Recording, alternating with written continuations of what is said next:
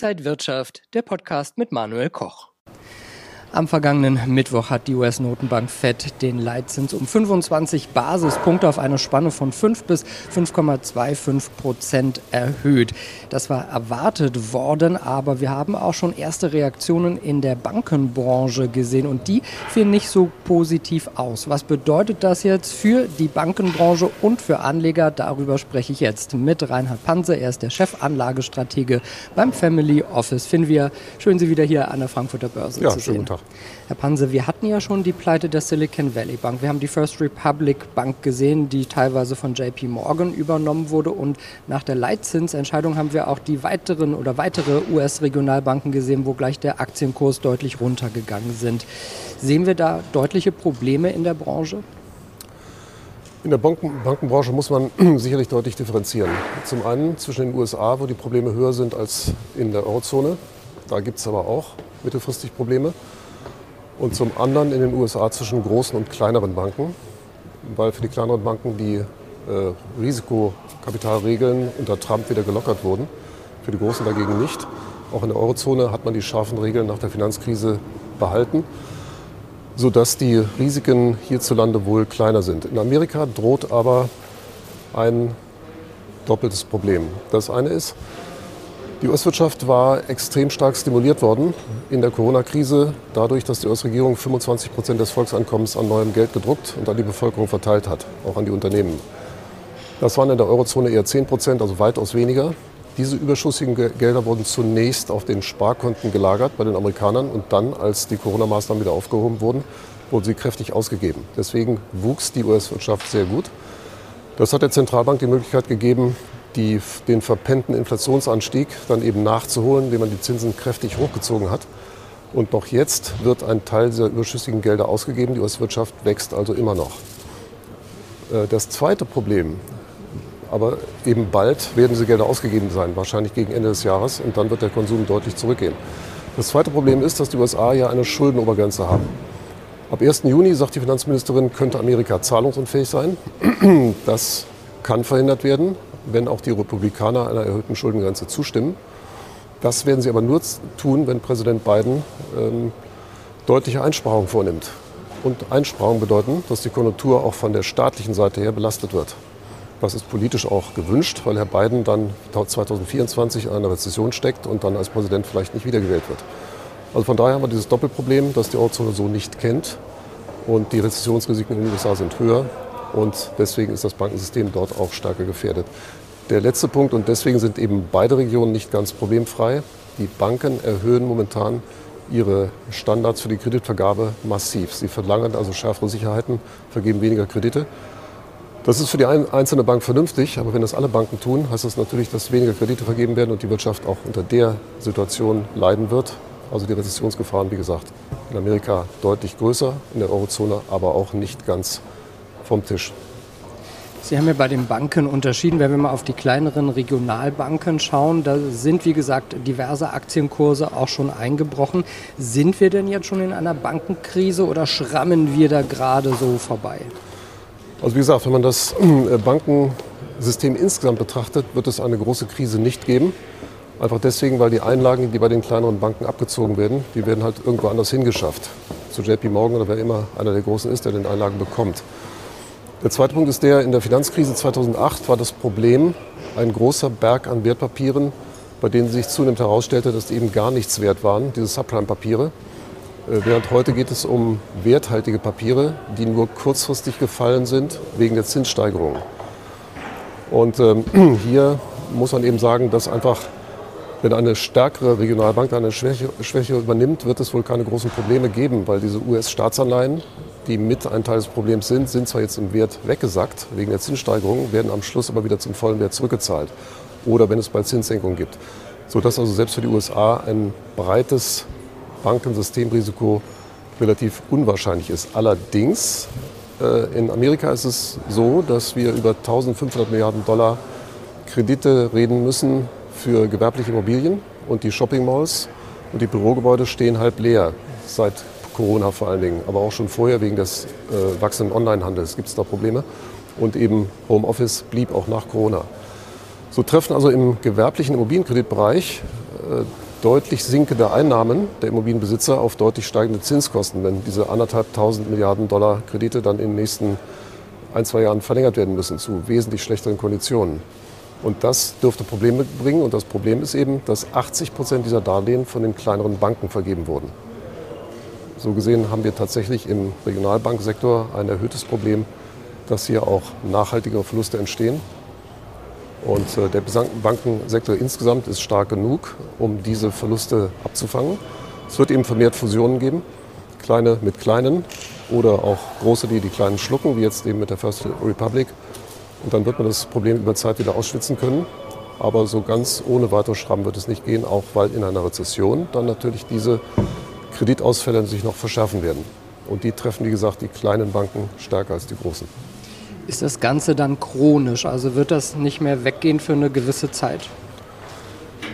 Das ist ähm, chronisch, bis die US-Zentralbank die Zinsen wieder so stark runternimmt, dass eben der Zinsdruck verschwindet. Also der besteht ja bei den Banken auch darin, dass man Kredite vergeben hat mit mehreren Jahren Laufzeit und sich diese Kredite finanziert hat mit Spareinlagen, mit Einlagen von anderen Banken oder mit Geldern von der Zentralbank. Und die Kosten dafür sind ja hochgeschossen, von 0 auf jetzt über 5 Prozent. Und wenn der Kredit eben nur 2 oder 3 Prozent bringt, ein paar Jahre lang, dann verursacht das Verluste. Wenn aber die Zentralbanken irgendwann wieder die Einlagenzinsen stark runternehmen, passieren zwei Dinge. Diese Kredite werden wieder rentabel und die Anleger ziehen nicht mehr so stark ihre Einlagen ab, weil sie vielleicht eben statt 3% Spareinlage 5% kriegen, wenn sie eine einjährige US-Staatsanleihe kaufen. Also gesehen chronisch nur, solange der Zins so hoch bleibt. Die Probleme mit den gewerblichen Immobilien, die werden sich durch Zinssenkungen nicht lösen lassen. Das allein füllt die Shopping Malls nicht wieder. Aber der andere Teil des Problems, den wir jetzt schon sehen, der wird dann auch wieder verschwinden. Die US-Notenbank hat ja äh, angedeutet, dass es zu einer Zinspause jetzt im Sommer kommen könnte. Von Zinssenkungen will sie aber noch nichts wissen. Äh, was erwarten Sie? Kommt es dann vielleicht doch schneller, als man denkt? Also die Wahrscheinlichkeit, dass die Zinsen relativ bald gesenkt werden, ist relativ groß. Einfach weil eben die Rezessionssignale in den USA schon deutlich zunehmen. Der Hauptpunkt ist der, die US-Zinsstruktur ist seit Juli letzten Jahres invers. Inzwischen sogar sehr stark invers mit etwa Geldmarktzinsen oder kurzfristigen Zinsen, die 1,3 Prozent über den langfristigen Staatsanleihen liegen.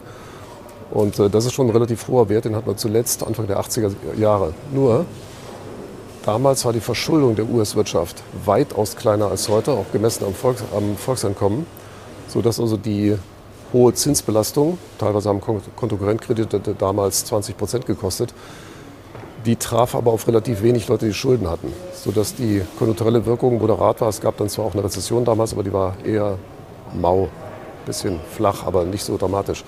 Wir haben heute eine enorm stärker verschuldete Volkswirtschaft in Amerika, auch in vielen anderen Ländern der, der Welt, in China, in Japan, in Frankreich. Frankreich sieht da sehr äh, gefährdet aus. Und der Staat hat noch ein zweites Problem. Der Staat selbst muss dafür sorgen, dass die Zinsen wieder runterkommen. Warum? Die Zinskostenbelastung aufgrund der Staatsschulden betrug in den 70er Jahren etwa anderthalb Prozent des Volkseinkommens. Das war tragbar, auch wenn die Zinsen in den 70er Jahren um die 7, 8, 9 Prozent waren, am Schluss dann 14. Mit diesen 14 allerdings, ab Anfang der 80er Jahre, stieg die Zinskostenbelastung für den Staat ungefähr auf 3 Prozent des Volkseinkommens, hat sich also verdoppelt. Ende der 80er gab es massenhaft Literatur in Amerika, dass der Staat bald pleite geht an dieser Zinsbelastung. Jetzt haben wir Staatsschulden, die nicht mehr bei 31 Prozent liegen, wie 1980, sondern bei 120 Prozent. Viermal so hoch bezogen auf das Volkseinkommen. Aber da der Staat es geschafft hat, die Zinsen unglaublich weit runterzudrücken, ist die Zinskostenbelastung immer noch unter 2 Prozent. Nur, wenn wir jetzt ein paar Jahre lang diese 4 Prozent Zins behalten, dann wird bei, das kann man einfach rechnen, bei 120 Prozent Staatsverschuldung die Zinskostenbelastung eben auf 5 Prozent ansteigen. Die Differenz von den heutigen 1,8 zu etwas über 5 sind die Kosten der amerikanischen Armee. Das kann Amerika nicht bezahlen. Das ist einfach zu hoch.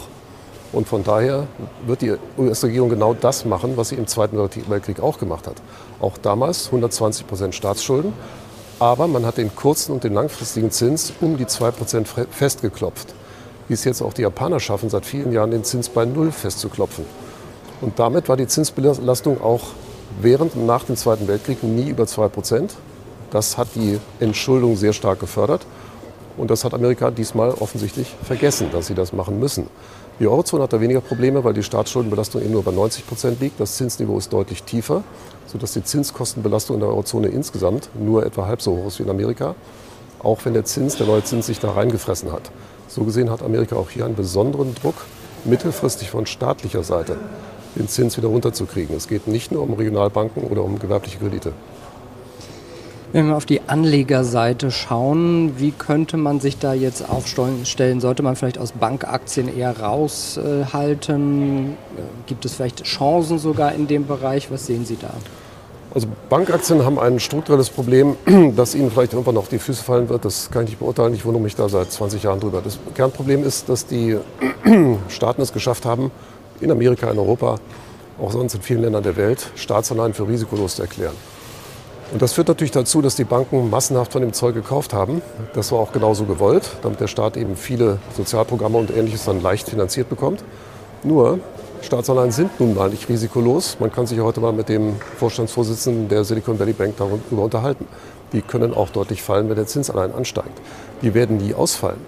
Aber Staaten haben lauter Tricks, sei es erhöhtes Gelddrucken, Inflation und so weiter, um zumindest real den Wert der Staatsschulden stark zu senken.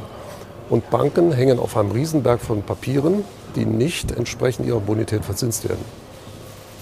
Und das sollte irgendwann hier und da mal Probleme geben. Die Ertragspotenziale der Banken sind eher begrenzt. Die Eigenkapitalquoten, die harten Eigenkapitalquoten sehr, sehr niedrig im einstelligen Prozentbereich. Und da genügen eben schon relativ kleine Probleme im Wert dieses Staatsanleiheportfolios, wie bei der Silicon Valley Bank, um die Bank untergehen zu lassen.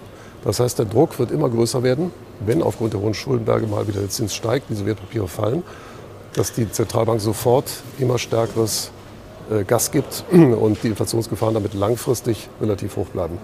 Und von daher würde ich andere Dinge interessanter finden als Bankaktien. Wir reden ja hier auch öfter über einen Depotmix. Ändert sich da gerade bei Ihnen was oder bleibt praktisch, äh, bleiben Sie da auf Spur? Also wir haben ähm, von der Grundstruktur nichts geändert. Die Aktienquoten sollten neutral sein. ähm, immer noch über 50 Prozent des Gesamtvermögens aufgeteilt zur Hälfte auf Private Equity und Aktien. Ähm, Wohnimmobilien machen weiterhin Sinn. Ganz normale, schlichte Durchschnittsimmobilien, dazu ein bisschen inflationsgeschützte Anleihen und äh, Gold. Das passt alles soweit. Aber innerhalb der Aktienquote haben wir nochmal einen weiteren Weg weg vom Dollarraum gemacht. Der Hightech-Sektor, der Amerika bisher sehr gefördert hat, ist durchaus konjunkturanfällig und auch zinsanfällig. Das haben wir ja 2022 gesehen, wo dieser Sektor sehr schwach performt hat. Das kann auch nochmal passieren. Und äh, USA hat dazu noch ein weiteres Problem. Der Aktienmarkt ist insgesamt sehr hoch bewertet mit Kurs-Cashflow-Verhältnis von, von fast 16 mit Dividendenrenditen von 1,6 Prozent. In der Vergangenheit war das, und das ist ein sehr zuverlässiger Indikator, ein Hinweis auf deutlich unterdurchschnittliche Erträge. Wir sind noch nicht so weit, dass wir für die nächsten zehn Jahre hier negative Erträge erwarten aber es wird eher im unteren einstelligen Prozentbereich sein, sodass da zwischendurch eben auch mal höhere Verluste entstehen können. Und Amerika hat seit der Finanzkrise eine enorme Auslandsverschuldung aufgebaut. Das haben die Amerikaner, glaube ich, auch nicht auf dem Fokus. Das waren 2008 noch 20 Prozent des Volkseinkommens, jetzt sind es 70. Und wenn die Zinsen so stark steigen, verlangen natürlich die Ausländer auch höhere Zinsen auf ihre gewaltigen Dollarforderungen. Und da fließen dann eben immer mehr Dollars ab, die ans Ausland bezahlt werden müssen. Und wenn die Ausländer nicht das alles wieder im Dollar wieder anlegen wollen, wird es einen erhöhten Druck auf den Dollar geben unsere Modelle sagen, äh, die den Dollar in der Kaufkraftparität bewerten und sehr gute statistische Werte haben für die zukünftige zehnjährige Entwicklung, dass der Dollar in den nächsten zehn Jahren ungefähr 30 Prozent abwerten wird. Also auch das ist etwas, was dem Anleger eher zu denken geben sollte, dass wir den US-Anteil momentan mal deutlich runtergefahren haben.